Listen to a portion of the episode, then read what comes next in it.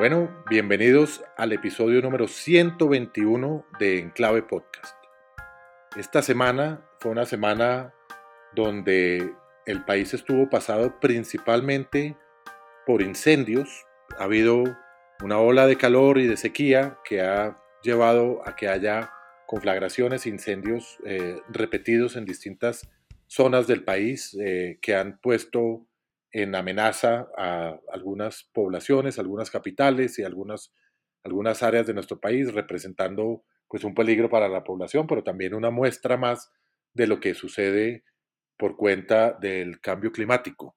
Esta semana también el país se choqueó de alguna manera con eh, la noticia sorpresiva de la muerte de la senadora Piedad Córdoba, una persona odiada por muchos, querida por otros, pero que siempre dio de qué hablar, una persona que representó eh, a la izquierda, representó, fue militante del Partido Liberal, una mujer que defendió eh, grupos étnicos eh, minoritarios, a los negros, se decía a sí misma una mujer negra que tuvo cercanía, muy mucha cercanía con el, con el régimen de, Hugo Chávez, un poquito menos con el de Maduro, que tuvo cercanía, se dice, con las FARC, la llamada eh, Teodora Bolívar, según algunos, en, en las computadoras de Raúl Reyes. En fin, una mujer que nunca pasó desapercibida y, siempre eh, dio mucho de qué hablar, dejó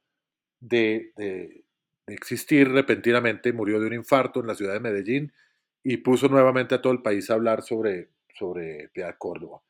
Eh, y esta semana terminó también, el fin de semana, eh, la cumbre de Davos en Suiza, el Foro Económico Mundial de Davos en Suiza, un foro que reúne a las personas más influyentes del mundo, podríamos resumirlo en esa frase, jefes de Estado, eh, millonarios, personas conocedoras de, distintos temas de interés como la inteligencia artificial, etcétera, y para hablar de eso estamos hoy con un invitado muy especial, un gran amigo de esta casa, eh, Mauricio Cárdenas Santamaría. Mauricio ha sido ministro de Hacienda, ministro de Minas y Energía, ministro de Desarrollo, profesor en las universidades más importantes eh, de muchos países y una, y una, una persona que ha sido un, eh, un faro intelectual en, en, nuestro país, una persona muy respetada, columnista del diario El Tiempo y uno de los mejores columnistas, quisiera decirlo desde mi opinión, una persona que siempre acierta en sus opiniones y que ha sido tranquila en su manera de hacer política desde el lado técnico. Bienvenido, Mauricio. Y estamos con Paula eh, y quien les habla, Juan Carlos Restrepo, para tener esta conversación de amigos, esta conversación informada con la que queremos eh, un poco discutir y conversar sobre lo que está ocurriendo en Colombia. Pero le falta, le falta un título muy importante. Mauricio, bien.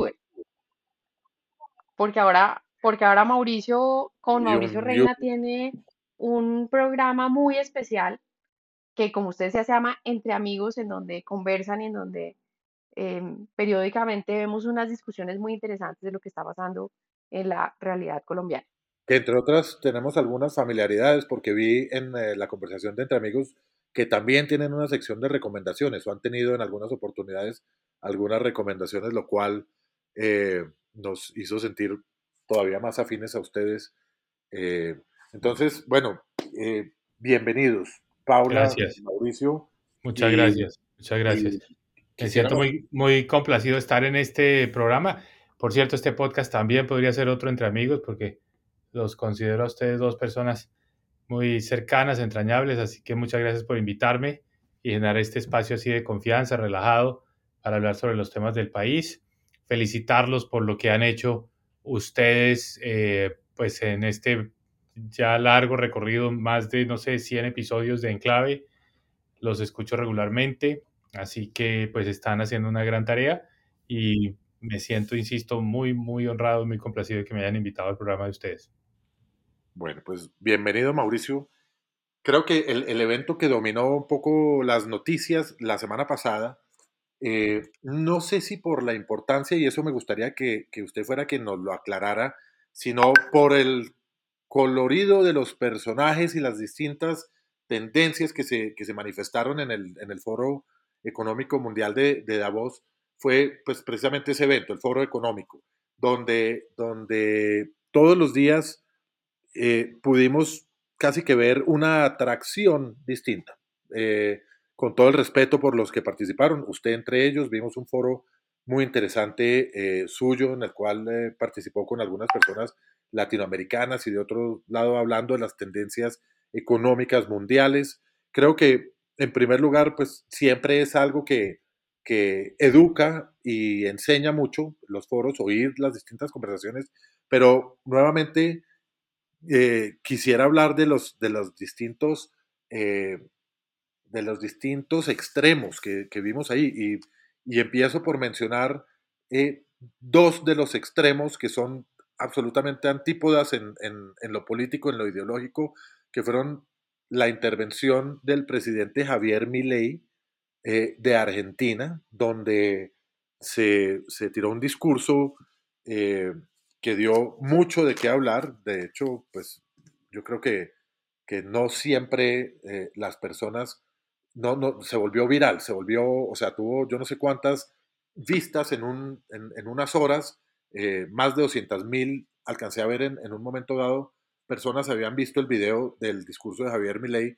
donde consideró héroes a los, a los empresarios, a las personas que, que son emprendedoras, que hacen negocio, que promueven eh, el empleo y demás, y consideró las, a las personas que dependen del Estado o las tesis eh, que promueven el Estado como, como el gran benefactor, como un causante de pobreza y de, y de, y de desgracia para, para, para, muchos países.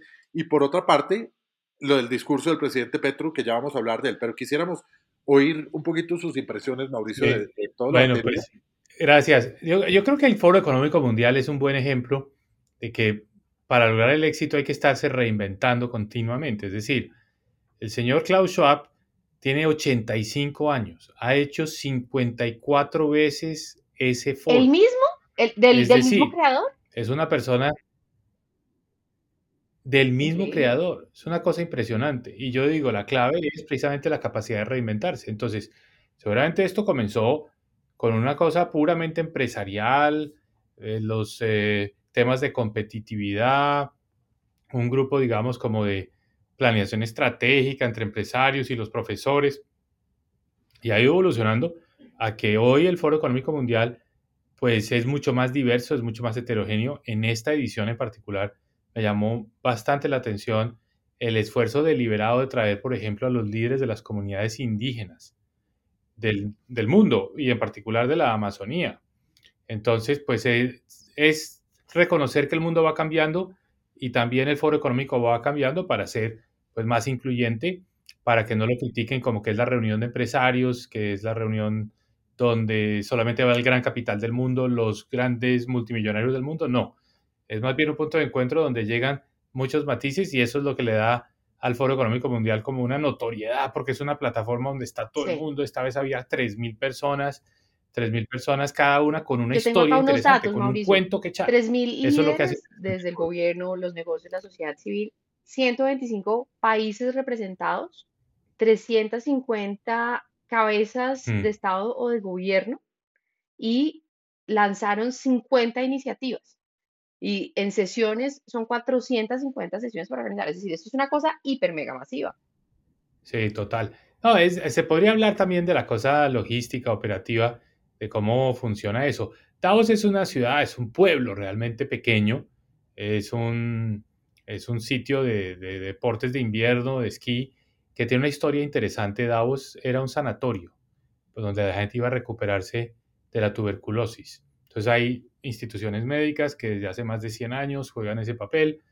Y también era un sitio donde llegaban muchos artistas. Por ejemplo, allá es donde Thomas Mann escribió La montaña mágica. Hay un artista, pintor muy famoso, austriaco, alemán, Kirchner, que pues, fue muy importante en el siglo XX. También hay un museo muy importante de su obra. En fin, es un sitio precioso, es un sitio lindo. Y el Foro Económico Mundial se lo toma todo, tanto que la gente que vive allá se va, porque alquilan todo. Allá no hay negocio que quede, no hay restaurante que quede, apartamento que quede que no sea tomado por el Foro Económico Mundial. Porque, y, los alquilan caros, vimos. Sí, carísimos, carísimos. O sea, porque no es un sitio de lujo. Al ser una estación de esquí, pues son hoteles relativamente sencillos, básicos, pero las tarifas durante esa semana son exorbitantes. Son tarifas de 500 dólares o 500 euros, o mejor 500 francos suizos, que ya hoy en día son más de 500 dólares. Pero hablando de 500 francos suizos, para que vea qué es lo que pasa en Davos, hay tanta gente, tanta gente tan interesante, tan importante, que yo una vez en el baño, uno de estos días que estuve allá, se me acerca un señor mientras estábamos lavando las manos. Me dije, usted es colombiano, ¿no es cierto? Usted es el ministro de Hacienda. Sí. Me dijo, no, yo lo reconozco a usted, yo soy el presidente del Banco Central de Suiza. Ese es el tipo de personajes que se encuentra uno lavándose las manos en el baño. Tanto que le pregunté que por qué estaba tan fuerte el franco suizo, que pues está todo carísimo. Y me dijo, no, es que el, ha llegado mucho capital a Suiza y es imposible controlar ese fenómeno. Eso es lo que se conversa en el baño en el Foro Económico Mundial en Davos. Bueno, ¿y usted que vio la Casa de Colombia? ¿Qué opinión le merece? Paula, yo no fui, para serle sincero, no fui, pero no porque no hubiera querido ir o porque tuviera algo en contra, no, no fui porque... No dio la agenda. No me dio el tiempo de llegar hasta allá, no era... Este es un pueblo que tiene un gran centro de convenciones, que ni siquiera la, palabra grande, la palabra gran centro de convenciones es exagerada, es un centro pequeño. es un ágora, una cosa de ese estilo.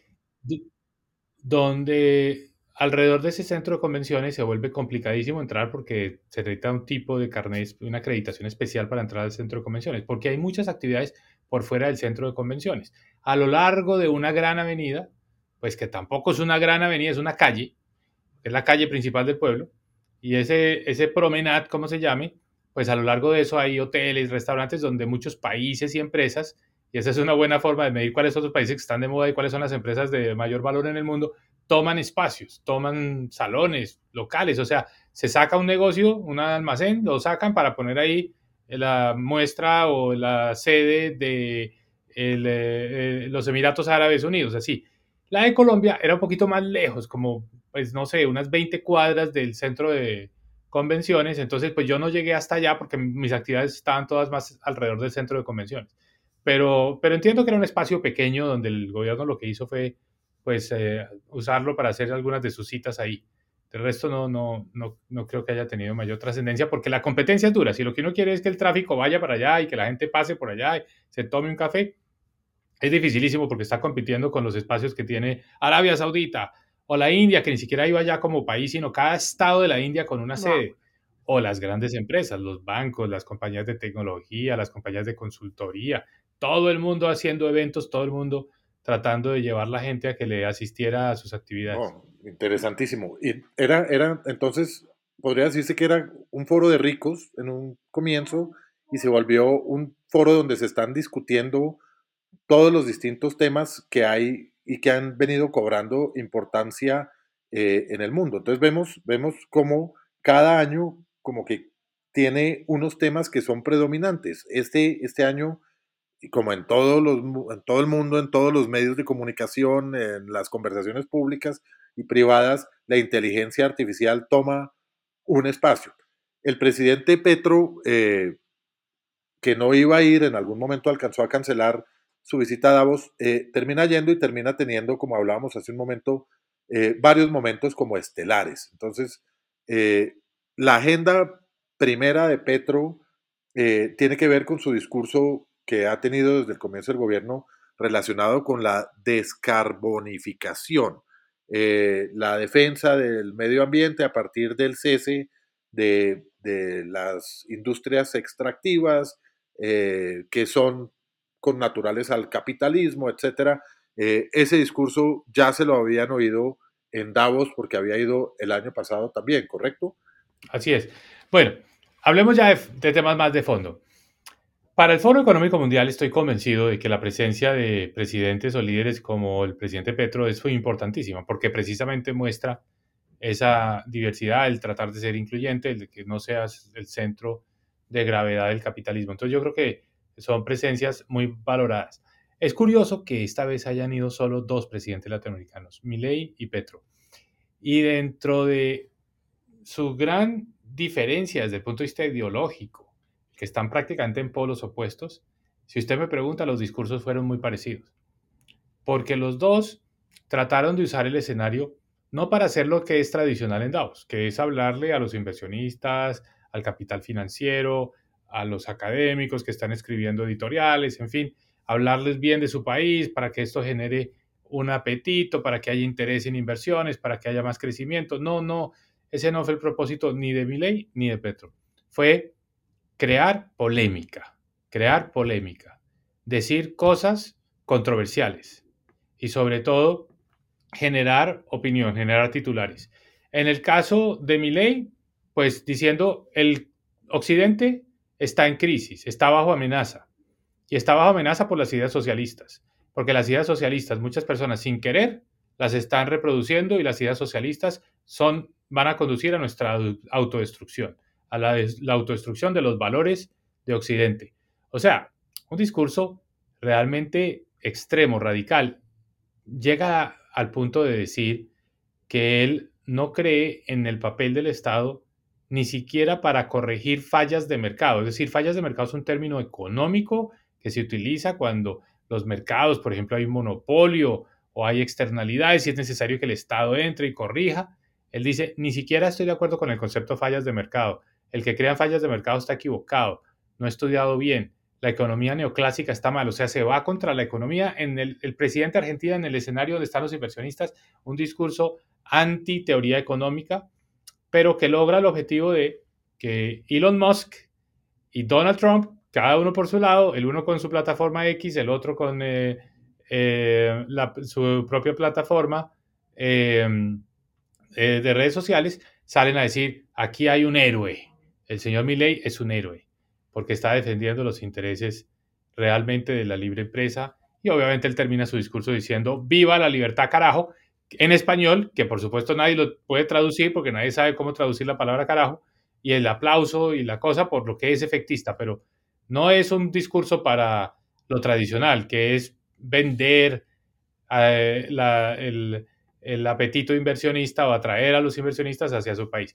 Y Petro lo mismo.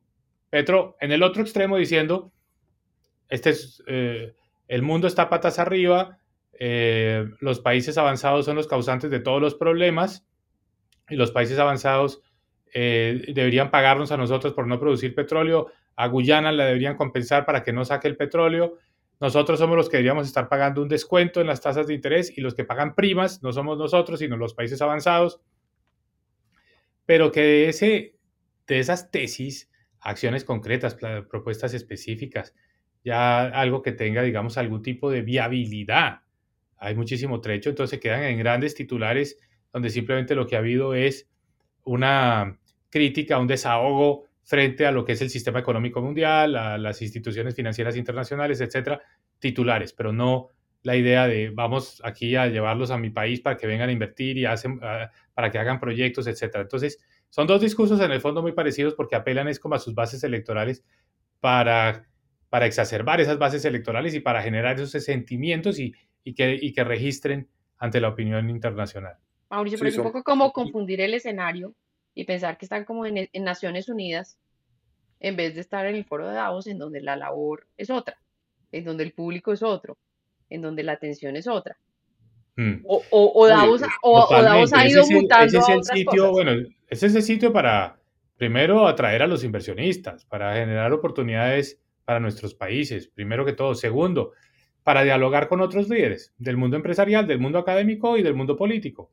Y decir, bueno, esta es mi tesis, esta es mi idea y la forma en la que podemos implementarla es, pues vamos a crear este grupo de trabajo o venga que quiero que en el panel esté eh, un presidente de un banco de los internacionales, están todos allá, está Citibank, está Goldman Sachs, está JP Morgan, están todos. Quiero hablar con ellos para impulsar estas ideas de cómo me van a financiar. No sé, pero eh, el, objetivo no es ese, el objetivo es, creo yo, reforzar la idea de que aquí hay un redentor que va a resolver todos los problemas, ya no de Colombia, sino de la humanidad, que pelea por el mundo en desarrollo, por el sur global, y, eh, y no tiene, digamos, una estrategia, una metodología, una propuesta específica que permita hacerle seguimiento, que permita que esas ideas se conviertan en algo concreto. Colombia no aparece por ningún lado, más bien Colombia aparece como para apalancar el discurso diciendo Colombia es un país eh, inequitativo, atrasado, en conflicto, eh, mal gobernado históricamente. Todo eso es como para crecer ese pedestal que lo vuelve a él el héroe de la historia de que ha sido llamado a resolver todos estos problemas, pero sin detenerse a pensar que en el camino, por, por, vanidad y por ego y por llamar la atención, ha contribuido a generar una imagen pues desprestigiada de nuestro país. Sí, y hay, y hay, los dos tienen cosas muy comparables, es decir, Petro parece que hubiera terminado la campaña hace dos semanas, ¿no? Entonces sigue con ese discurso que es muy efectista, muy populista, eh, desde el punto de vista de una campaña eh, electoral, y Milei sí que la acaba de terminar, es decir, él, él todavía casi que no ha alcanzado a frenar el barco eh, y, tiene, y tiene ese lenguaje que le produjo a ambos resultados desde el punto de vista de hacerse elegir diciendo lo que mucha gente quería oír, pero no necesariamente lo que era, lo que era practicable. Es decir, dos extremos, como dice muy bien Mauricio, eh, del, del, espectro ideológico, pero ambos eh, con, llenos de herramientas retóricas y, y, populistas de alguna manera. Sin y embargo, el elemento de ser caudillos, Juan Carlos, porque ellos no reparan en decir, venimos para resolver el problema de siglos. O sea, mi ley dice, la historia argentina de los últimos 100 años ha sido una historia de fracaso ha sido una historia de un país que llegó a estar encumbrado entre los líderes mundiales y que hoy está en el puesto 150. Y son 100 años de desastre.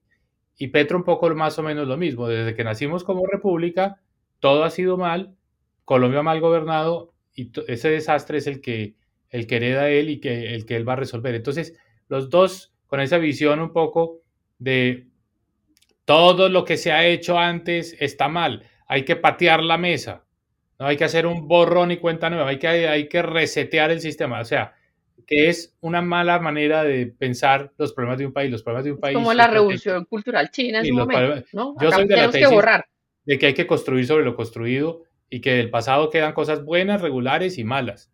Las buenas hay que eh, multiplicarlas, las regulares hay que resolverlas y las malas pues hay que corregirlas.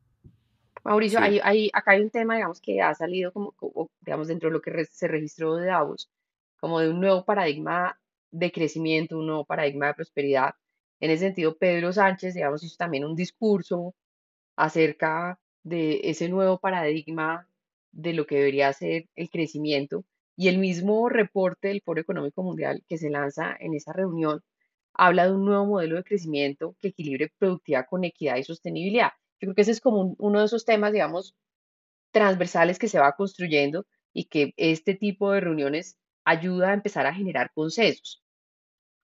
¿Qué nos puede contar de, ese, digamos, de ese modelo un poco más equilibrado, que no es naturalmente ni la versión de Milei ni la versión de Petro, sino cómo se empiezan a, a ver que esto va a ir avanzando hacia un modelo en donde pues ni todo es sostenibilidad, ni todo es conservacionismo, sino donde hay un poco un equilibrio entre ese desarrollo de los países que aún tienen digamos, un gran potencial de recursos naturales, pero que están en cambio en una situación de condiciones sociales, de pobreza, de desigualdad, que aún es muy compleja. Sí. Pero eh, antes de, responder, Mauricio, creo que eh, complementando un poquito la, la, pregunta de Paula, otro propósito que parecen entender naturalmente los líderes latinoamericanos y de países como el nuestro es que esos foros sirven para pedir plata. ¿No? Cuando cada vez que, a mí me da, me da un poquito de angustia cada vez que el presidente colombiano va y se sienta con el presidente de otro país desarrollado, porque siempre vamos a pedir plata, que nos regalen alguna cosa, que, que algo que les sobre, ¿no? Eh, y una de las, de las notas predominantes aquí fue que el presidente Petro pidió dinero para luchar contra la crisis climática. Insistió en una, en una especie de, de, no sé si es Petro mismo o los medios los que titulan que esto es una especie de plan Marshall y dice que lo que se había ofrecido en el foro económico eh, del año anterior eh, para salvar la selva amazónica, etcétera, eh, eran limosnas y que esto no se arreglaba con limosnas.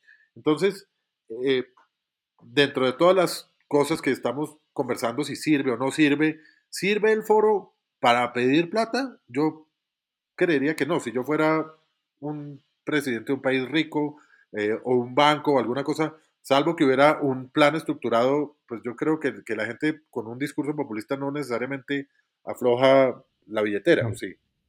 No, primero porque no es el escenario para pedir nada, porque no se toman decisiones. El Foro Económico Mundial es un sitio donde la gente va a hablar, a dialogar. Eh, este año, como punto de encuentro, tiene un tema y es que se restablezca la confianza, porque la confianza está muy deteriorada a raíz de todos los conflictos, las guerras, la invasión rusa a Ucrania, lo que está pasando entre en, eh, Israel y Gaza. Bueno, entonces es reconstruyamos ese tejido de confianza a punta de diálogo. Entonces esto es un, un mensaje como en la línea con lo que era ese Davos, eh, donde la gente iba a recuperarse de las enfermedades, que tenga ese poder de sanación. Entonces, eh, ese es como el tema central, como de mejorar el diálogo. No es que aquí vamos a firmar algo, vamos a decidir algo. Y por otro lado, ser creativos. Y por eso esta diversidad de opiniones y de punto de vista es necesario. Pero no es un, no es, es un escenario donde se hacen contactos, se hacen alianzas para después desarrollar las ideas, para después tratar de concretarlas, en fin. Pero es, es networking. esa es la naturaleza, exactamente, es el networking en su máxima expresión. Sobre la pregunta de Paula, em, yo creo que en el mundo hay dos visiones que están en choque.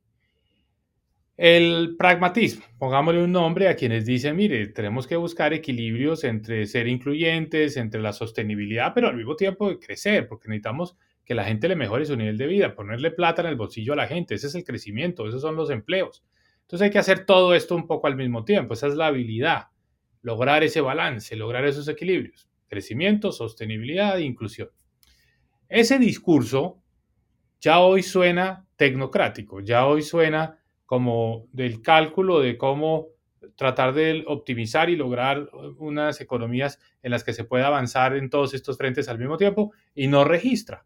Lo que registra no es el pragmatismo, sino el dogmatismo. El dogmatismo es mi ley. La libertad, carajo.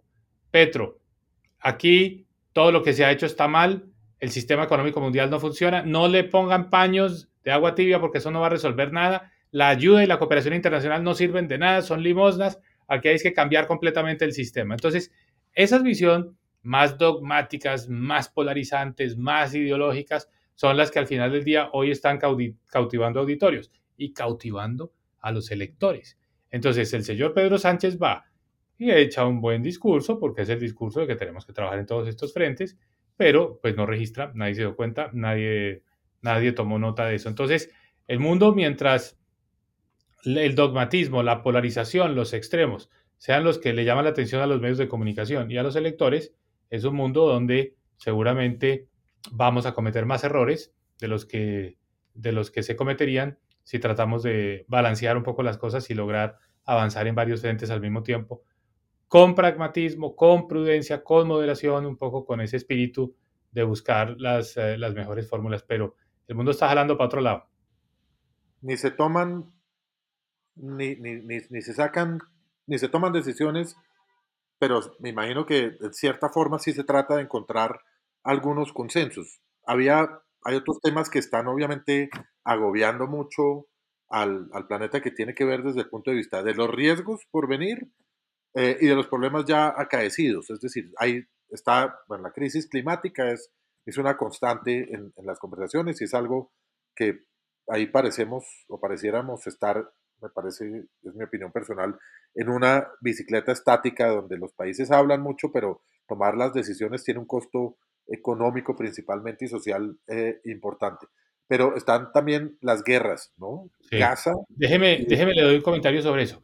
A los asistentes les hacen unas encuestas eh, semanas antes de llegar a Davos sobre cuáles consideran que son los principales riesgos que enfrenta la humanidad en este momento y a 10 años.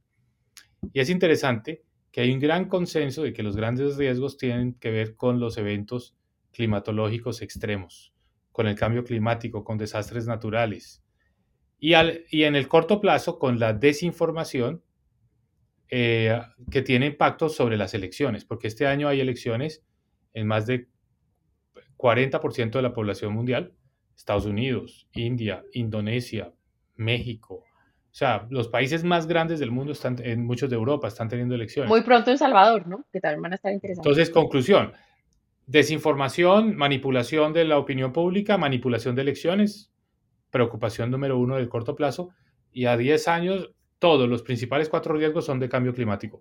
Tuve la oportunidad de estar en una sesión para hablar de ese reporte con un grupo muy pequeño, donde estaban los presidentes de las grandes aseguradoras del mundo, estaba el presidente, el expresidente, el ex vicepresidente de Estados Unidos, Al Gore, estaba el presidente del fondo noruego, de, el fondo soberano, que es el más grande del mundo, presidentes de empresas mineras muy grandes. Y el gran mensaje es, las compañías aseguradoras hoy dan pólizas por un año para cubrir ciertos seguros, pero dentro de dos años o tres puede que ya no los den o que sean prohibitivamente caros.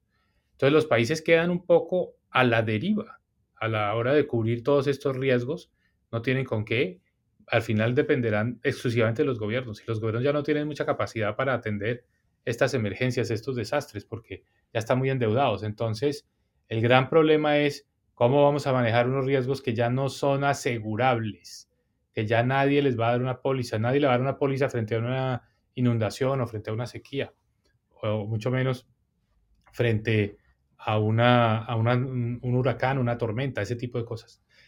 Entonces, ahí hay, hay retos eh, grandes por delante. El presidente del Fondo Noruego dijo, mire, mi gran preocupación es la democracia en Estados Unidos. Nosotros, ellos como Fondo Soberano de Noruega están invertidos en muchas empresas de Estados Unidos y consideran que en Estados Unidos la democracia está bajo ataque y que eh, esencialmente... ¿Y el supuesto básico es que va a ganar Trump?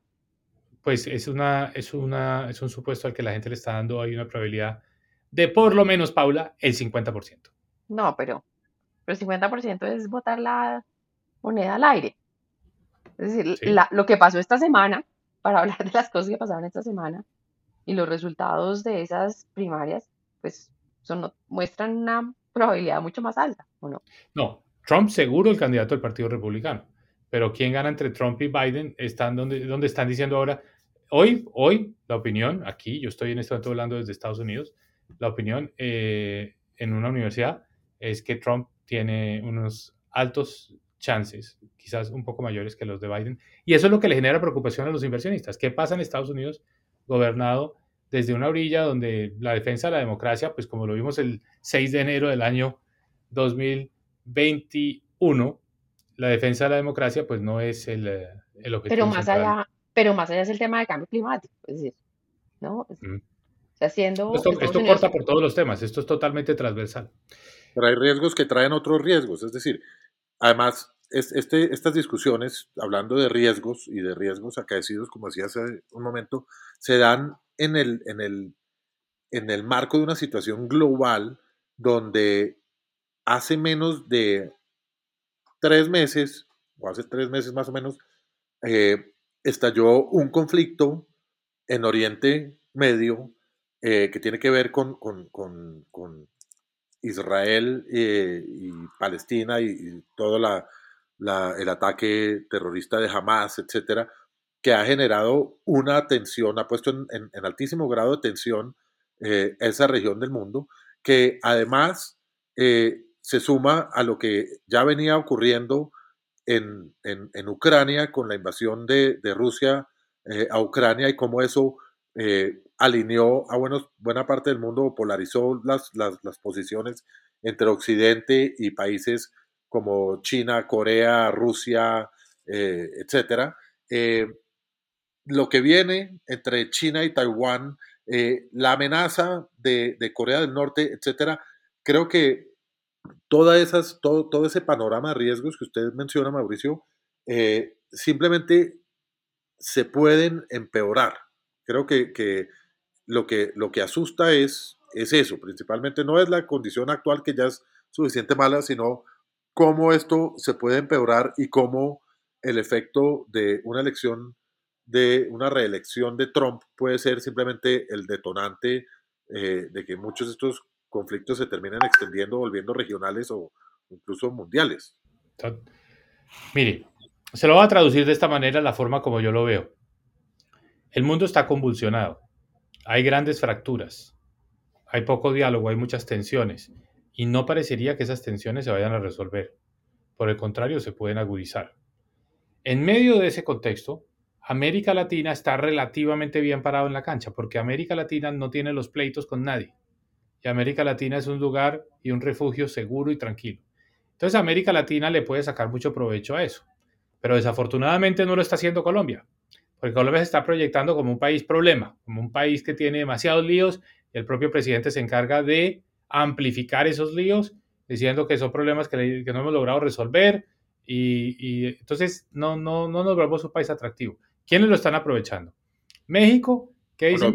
insignificantes. Como... Yo tengo la, frontera con Estados Unidos, ya soy el primer eh, eh, exportador a Estados Unidos, superó a, la, superó a la China y México está trayendo una inversión impresionante, está facilitando el paso de la frontera, está asegurándose que la población mexicana tenga la capacitación para poder aprovechar al máximo esas oportunidades que ofrece el nearshoring.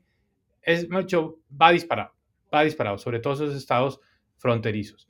Y por otro lado, Brasil, Brasil, que tenía su situación económica un poco en entredicho, ahora Brasil está diciendo, el mundo necesita alimentos porque hay una crisis alimentaria, nosotros lo producimos. El, mundo necesita energía porque con la escasez del petróleo ruso y el gas ruso, Estados, eh, Brasil mm, produce más petróleo. El mundo necesita eh, energías limpias. Brasil, el gran productor de energías limpias. Eh, desarrollo impresionante de las energías solar, la energía eólica, de los biocombustibles. Lo tiene. O sea, Brasil es el país que está diciendo, se lo tiene. Usted necesita algo, nosotros se lo tenemos y lo podemos ofrecer en condiciones atractivas. Entonces, es la solución a muchos de los problemas del mundo. Conclusión, nosotros estamos quedándonos un poco desdibujados. Nosotros deberíamos estar aprovechando lo que está pasando en el mundo para decir, oiga, Colombia es el país con el que usted puede hacer negocios, que es confiable, que está bien ubicado, que no le va a generar guerras a nadie, que no va a amenazar y que al mismo tiempo puede hacer las cosas bien. Pero ese, nuestro, ese no es nuestro, nuestro discurso y nos van a dejar rezagados en los próximos años, pero por lejos, países como eh, México y como Brasil. Entonces, no estamos sabiendo, no, no estamos sabiendo, no, estamos aprovechando el momento. No estamos leyendo el contexto. El contexto. ¿Cómo será, que, ¿Cómo será que éramos un país problema con un alto nivel de violencia histórica, el mayor productor de cocaína del mundo y nos volvimos insignificantes? Ahí, está, ahí está la, la situación. Y ahora, en cuanto a, a los conflictos, eh, Ucrania-Rusia. Eh, todo va camino a una negociación, seguramente todavía se va a demorar un tiempo, pero ya, ya estuvo Zelensky y Zelensky dijo, bueno, que él estaba abierto a una negociación. Eh, Rusia eh, no puede sostener por mucho más tiempo desde el punto de vista económico la guerra con Ucrania, entonces ya se empieza a hablar un poco de cuál será la salida negociada al conflicto en Ucrania. Y en el tema de Gaza-Israel, más bien eh, mucha presión eh, para eh, pues buscar una salida que no tenga tantas consecuencias negativas desde el punto de vista humanitario. Muchos mensajes en, esa misma, en ese mismo sentido y en esa dirección. Pero también hay que decir que mm, el presidente de Israel, Herzog, a quien tuve la oportunidad de conocer, pues muy firme en el tema de los secuestros y de que lo que no, no, no, hay salida posible hasta que no se libere hasta el último de los secuestrados. Pero Mauricio, además, digamos, todo esto está en el contexto, como usted decía hace unos minutos, de las elecciones en Estados Unidos, que siempre es un jugador en todo este tipo de conflictos. Entonces, si la expectativa, digamos, que tiene mayores probabilidades es que Trump quede de presidente de Estados Unidos, pues eso implica probablemente unas movidas en temas de las posiciones de Estados Unidos o del interés de Estados Unidos en diferentes temas, en Ucrania, en Gaza, pero también en cosas más regionales para nosotros como Venezuela, por ejemplo, en donde en este momento está jugando un rol muy preponderante eh, Estados Unidos y su política internacional. Yo quería preguntarle un poco como sobre las tendencias que se discutieron. Lo que salió registrado en medios, pues hace mucho énfasis en los temas de inteligencia artificial, en los temas de transición energética, eh, dándole mucha importancia a, la generación eh, nuclear de energía, al hidrógeno verde, a este tipo de cosas, poco, ¿qué, es lo que se vislumbra desde ese foro? el, tema, el tema central fue la inteligencia artificial, o sea, inteligencia artificial tomó por lo menos el 40% de las sesiones y estuvieron los grandes protagonistas, como el señor Sam Altman, el presidente o el gerente o director de ChatGPT, eh, pues el que estuvo, que lo habían eh, despedido del cargo y después lo reintegraron, en fin. Muchos paneles sobre esto, qué pasa con la inteligencia artificial y la creatividad, qué pasa con la inteligencia artificial y los medios de comunicación, qué pasa con la inteligencia artificial y la democracia, o sea, todas las aristas posibles de inteligencia artificial. Algunos elementos que me llamaron la atención. No sabemos para dónde va la inteligencia artificial. Nadie puede decir, nadie sabe si esto va a ser algo bueno o si va a ser algo malo. Tiene riesgos y por eso hay tanta tensión, porque hay mucho en juego. Entonces, eh, la, frase que me parece que encapsula muy bien todo es si esto será un momento Hiroshima. Hiroshima es como la energía nuclear, un gran descubrimiento, un gran avance científico, puesta al servicio de la muerte, de la guerra, ¿no? Eh, o la energía nuclear se puede utilizar para propósitos distintos, como por ejemplo la vida, preservar la vida, ¿no? Resolver eh, problemas de, energía, de acceso a la energía, en la salud, bueno, en fin. Entonces, el momento Hiroshima, ¿esto para dónde coge? ¿Para el lado bueno o para el lado malo? Dos, las nuevas tecnologías van a permitir los avances, ya vamos en el chat GPT 4, los avances han sido impresionantes en la cantidad de, en la capacidad de predecir. Entonces los próximos moderadores de sesiones van a ser equipos, van a ser computadores, van a ser máquinas, porque una máquina seguramente nos puede hacer mejores preguntas entre nosotros, porque la máquina va a decir, Oiga, Paula, pero usted no se acuerda que no, en el año pero me acaba de dar una gran noticia. Vamos a reemplazar a Restrepo. ¡Mamá! En el año 2008 usted había dicho tal otra cosa que es totalmente opuesta a la que acaba de decir. Bueno, ¿qué moderador va a saber todo en, nanosegundos? Em, algo interesante. Vamos pronto a poder dialogar con los animales, porque va a haber capacidad de la inteligencia artificial, sí. como, como en las películas de Disney. Sí, porque entonces... Me van a mandar a la cárcel. va a ser posible que usted coja los ladridos de su perro, los traduzca en palabras, usted conteste y la, y la máquina le vuelva a eso también otra vez eh, eh, eh, ladridos que, que, el, que el perro, el perro entiende. Eso está terrible. Así de sencillo. Y eso con otros animales, con los elefantes vamos a poder hablar, ¿no? Porque entonces vamos a poder decodificar ese, ese lenguaje y traducirlo en palabras. Entonces usted le va a poder decir al perro, mire, la próxima vez que se haga en la sala lo voy a sacar, lo voy a regalar. El problema, el problema no es que uno le pueda hablar al perro, el problema es que el perro le puede hablar a uno. yo, creo, yo creo que toda la vida le hemos hablado al perro otro caso interesantísimo.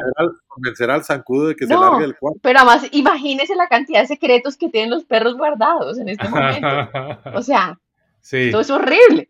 Bueno, puede que no estemos tan lejos de eso. Estaba el presidente de YouTube. Usted dijo al principio que yo era eh, creador de contenido. Sí, yo estoy muy contento porque hay creadores de contenidos. Estuve conversando con una periodista, eh, persona dedicada también a derechos humanos, eh, antropóloga mexicana que tiene ahora un programa que se llama Presidio en, YouTube con millones de suscriptores en su canal, monetiza muchísimo. Entrevistas que hace a presidiarios, a personas que están detenidas y, privadas de la libertad y les pregunta por sus casos, en fin, eso se ha vuelto muy popular. Entonces, YouTube eh, pronto va a generar la posibilidad de que, por ejemplo, yo en mi programa como Mauricio Reina o ustedes haciendo algún programa en YouTube pueden decir, bueno, yo quiero ahora que eh, para la introducción a mi programa pongamos eh, la avenida séptima de Bogotá eh, llena de gente vestida con las banderas de Colombia y llena desde, desde la calle 100 hasta la Plaza Bolívar y que todo y la plataforma le hace lo que usted pide, ¿no? Entonces, no vamos a poder distinguir si era verdad, si no era verdad, em, cómo fue generado ese contenido. Eso lo dijo el presidente de YouTube como algo que va a ser parte de la innovación, digamos, como de la mezcla entre inteligencia, inteligencia artificial y la plataforma de YouTube, em, que, creo que pues, nos, nos, nos va a llevar a ser muy creativos. Algo interesante, tienen demandado a ChatGPT los periódicos de Estados Unidos, el New York Times, el Washington Post, porque ellos se alimentan de los 100 años de historia, pues que están en los periódicos. Y es por eso que pueden predecir cuál va a ser la palabra siguiente que uno utilizaría, porque ya pues han consultado eh, miles de millones, billones o trillones de textos. Entonces los periódicos están diciendo, ¿y quién nos paga a nosotros por todo este trabajo que hicimos históricamente? ¿No? Hay demandas en ese sentido. Bueno, lo que viene hace palidecer los escándalos y los problemas de nuestra pobre Colombia. Imagínese cuando lleven al perro de Petro a la fiscalía a que declare.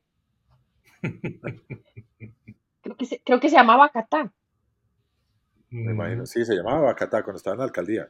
No, y, y mejor. al, perro, al perro de Armando Benedetti, o sea. Yo, oí alguna vez que el perro de Germán Vargas se llamaba Petro. pero bueno, bueno, pues Mauricio, es qué conversación tan, tan interesante y qué rato tan especial el que, el que hemos tenido. Yo creo que un poquito tratando de concluir eh, la, o sea, el foro de Davos o el foro económico mundial en Davos eh, es algo que obviamente a los, a los mortales nos produce mucha impresión, mucha admiración, es algo muy grande que quisiéramos algún día poder eh, estar ahí, así sea mirando por una ventanita, pero, pero me tranquilizo porque me llevo eh, primero las experiencias que usted nos transmite, que son supremamente enriquecedoras para aterrizar los conceptos y las, y las y las expectativas. Y la primera expectativa aterrizada eh, tiene que ver con que allá no se toman decisiones, allá no se, allá no se arregla el mundo, allá se conversa y se conoce y se tiene, y se tiene tal cual, eh, tal cual. Un, espacio para, para, para ser eh, inteligente y compartir ideas y tratar de agrupar los problemas y las preocupaciones comunes a muchos grupos de interés. Eso me parece súper interesante eh, y, también pues entender que no podemos esperar que de un foro así pues se resuelva los problemas del, mundo que, tienen eh, otra, mejor dicho, que, son irresolubles. Básicamente se resuelven uno por uno y no se pueden resolver todos a un mismo tiempo. creo que este podcast pues, le, va a servir mucho a nuestros oyentes también para, para compartir y entender, y entender eso, entender que, que, eso que nosotros magnificamos tanto en Colombia como el discurso del presidente Petro, como el escándalo de la casa alquilada por el gobierno colombiano, etcétera, pues terminan siendo unos anécdotas de pueblo muy chiquitos eh, frente a los temas importantes que el mundo está, está viviendo, ¿correcto? Tal cual, tal cual, tal y como usted lo plantea. Un poco para, para que nuestros oyentes puedan dormir, terminamos esta conversación siempre con algunas recomendaciones. Eh, como decía Paula, hay que se Oiga, yo le aprovecho y me le meto. Esta fue temporada de vacaciones y por lo tanto los gustos de uno ya empiezan a ser los gustos de las hijas, en mi caso. Yo tengo solo hijas mujeres. Entonces los planes son en familia y las películas son en familia y, y casi que todas las actividades son en familia. Mis hijas me reclamaron que cómo era posible que yo no había visto la, la película Barbie. Y yo les dije, sí, tiene toda la razón. Veamos la película en familia. Y a, y a mí Barbie me gustó porque desmitifica lo que yo tenía en mente que era esa película y lo que, lo que se esperaba. O sea, la recomiendo, vale la pena, eh, muy bien actuada, eh, me gustó mucho Barbie. Pero también yo les pagué en la sugerencia diciéndoles, ustedes son todas eh, nacidas después de la época difícil de Colombia desde el punto de vista de secuestros. Tenemos que ver en familia la serie de Noticia de un secuestro, basada en el libro de, de Gabriel García Márquez. Y mm, le quiero contar una cosa, Juan Carlos y Paula. Mis hijas no podían creer que eso había pasado, que eso era verdad. La no durmieron una noche, ¿no? pensando que, eso pudiera volver a ocurrir en Colombia, que, em, que esos eran los riesgos a los que estábamos expuestos quienes participábamos en la política colombiana, en fin, estaban supremamente angustiadas con ese tema. Pero fue educativo, fue algo que realmente ayudó muchísimo a que ellas entendieran mejor de dónde venimos, quiénes somos y para dónde vamos. De verdad que en esos años vivimos como, como toda una historia, como de esas historias largas, como las guerras de independencia o de las guerras que duran más, pero, pero comprimido en, unos años de las finales de los 80 y 90, y tiene toda la razón. Paula, ¿qué nos recomienda? Mire, pues este inicio de año siempre en mi casa se caracteriza por hacer una limpieza generalizada. Entonces, les tengo varios productos. Uno, hay un limpiador de superficies de acero como la nevera, el horno, las canequitas esas que brillan, deberían brillar en, las, en los baños y demás. Se llama Dr. Beckman. Funciona impresionantemente bien. Esa cosa vuelve a brillar como si estuviera nueva. Se compra, entre otras, en Home Center. El detergente de ropa de Dollar City está a súper buen precio y está súper bueno. Los ganchos de ropa de Miniso, para los que tengan que cambiar ganchos que se les vean bonitos los closets, están también súper bien, tienen todos los huequitos que tienen que tener, tienen todo a súper buen precio. Y por último, una película para niños que me parece que está muy linda, em, es medio musical o es musical, que es Willy Wonka, y creo que es otra forma de contar la historia eh, que es, es, un poco como la precuela del Willy Wonka que estamos acostumbrados a ver. Entonces, esas son mis recomendaciones.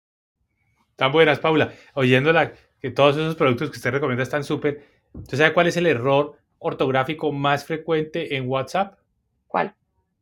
La gente le pone tilde a la U en la palabra súper. Todo el mundo, ¿no? Para hacerla más superlativa la expresión.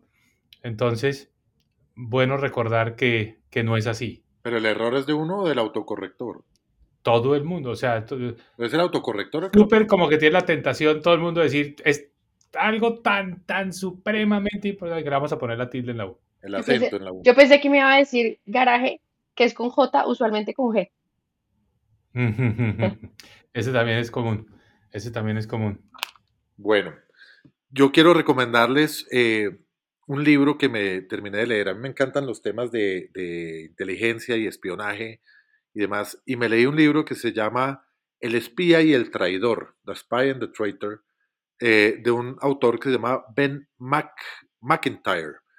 Eh, este libro cuenta la historia verdadera de un agente de la KGB que odia, termina odiando el sistema del comunismo y demás, y termina espiando para los ingleses, eh, y durante, durante muchos años, y los ingleses obviamente compartían esa información con los americanos, y hay un, un agente de la CIA que ya no movido porque odiaba el comunismo ni el capitalismo, sino movido por la ambición y la exigencia de dinero de su mujer, termina volteándose y espiando, vendiéndole secretos a los rusos. Este agente era de apellido Ames y la persona que lo presionaba económicamente era una colombiana que se llamaba Rosario Casas Dupuy, ¿no? Y el agente ruso se llamaba Olev Godievsky, todavía vive eh, y logra escaparse de, Rusia y, está protegido en Inglaterra, debe pasar los 80 años. Pero es la historia verdadera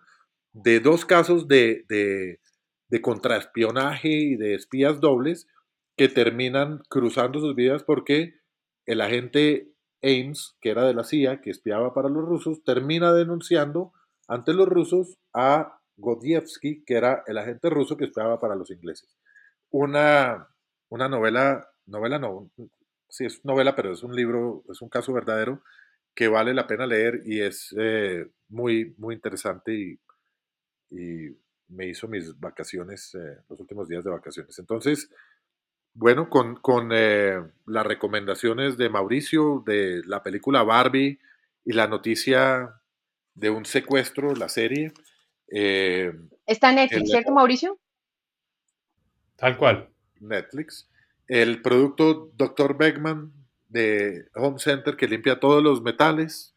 Eh, el detergente ropa de Dollar City, Willy Wonka. Y El espía y el traidor. Eh, nos despedimos agradeciéndole nuevamente muchísimo, Mauricio, este rato. Sabemos que su agenda es una cosa mucho más seria que la nuestra, eh, pero su presencia y, poder conversar con usted eh, es un privilegio para usted y para nuestros oyentes. De manera que ojalá se anime a regresar eh, a esta conversación eh, pronto y, gracias y mucha suerte con todas sus cosas en Nueva York. A ustedes, muy amables por la invitación y felicitaciones nuevamente por haber puesto en marcha esta gran iniciativa. Un abrazo y saludos a todas las personas que nos están oyendo. Un abrazo y buena semana.